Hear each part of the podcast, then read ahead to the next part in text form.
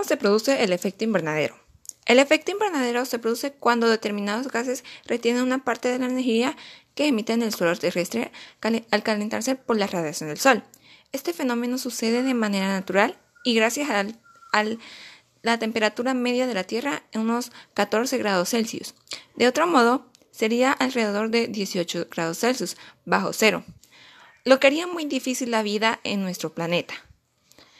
El problema sucede cuando estos gases de efecto invernadero aumentan en la atmósfera. Entonces la cantidad de energía no se libera al espacio y también va aumentando.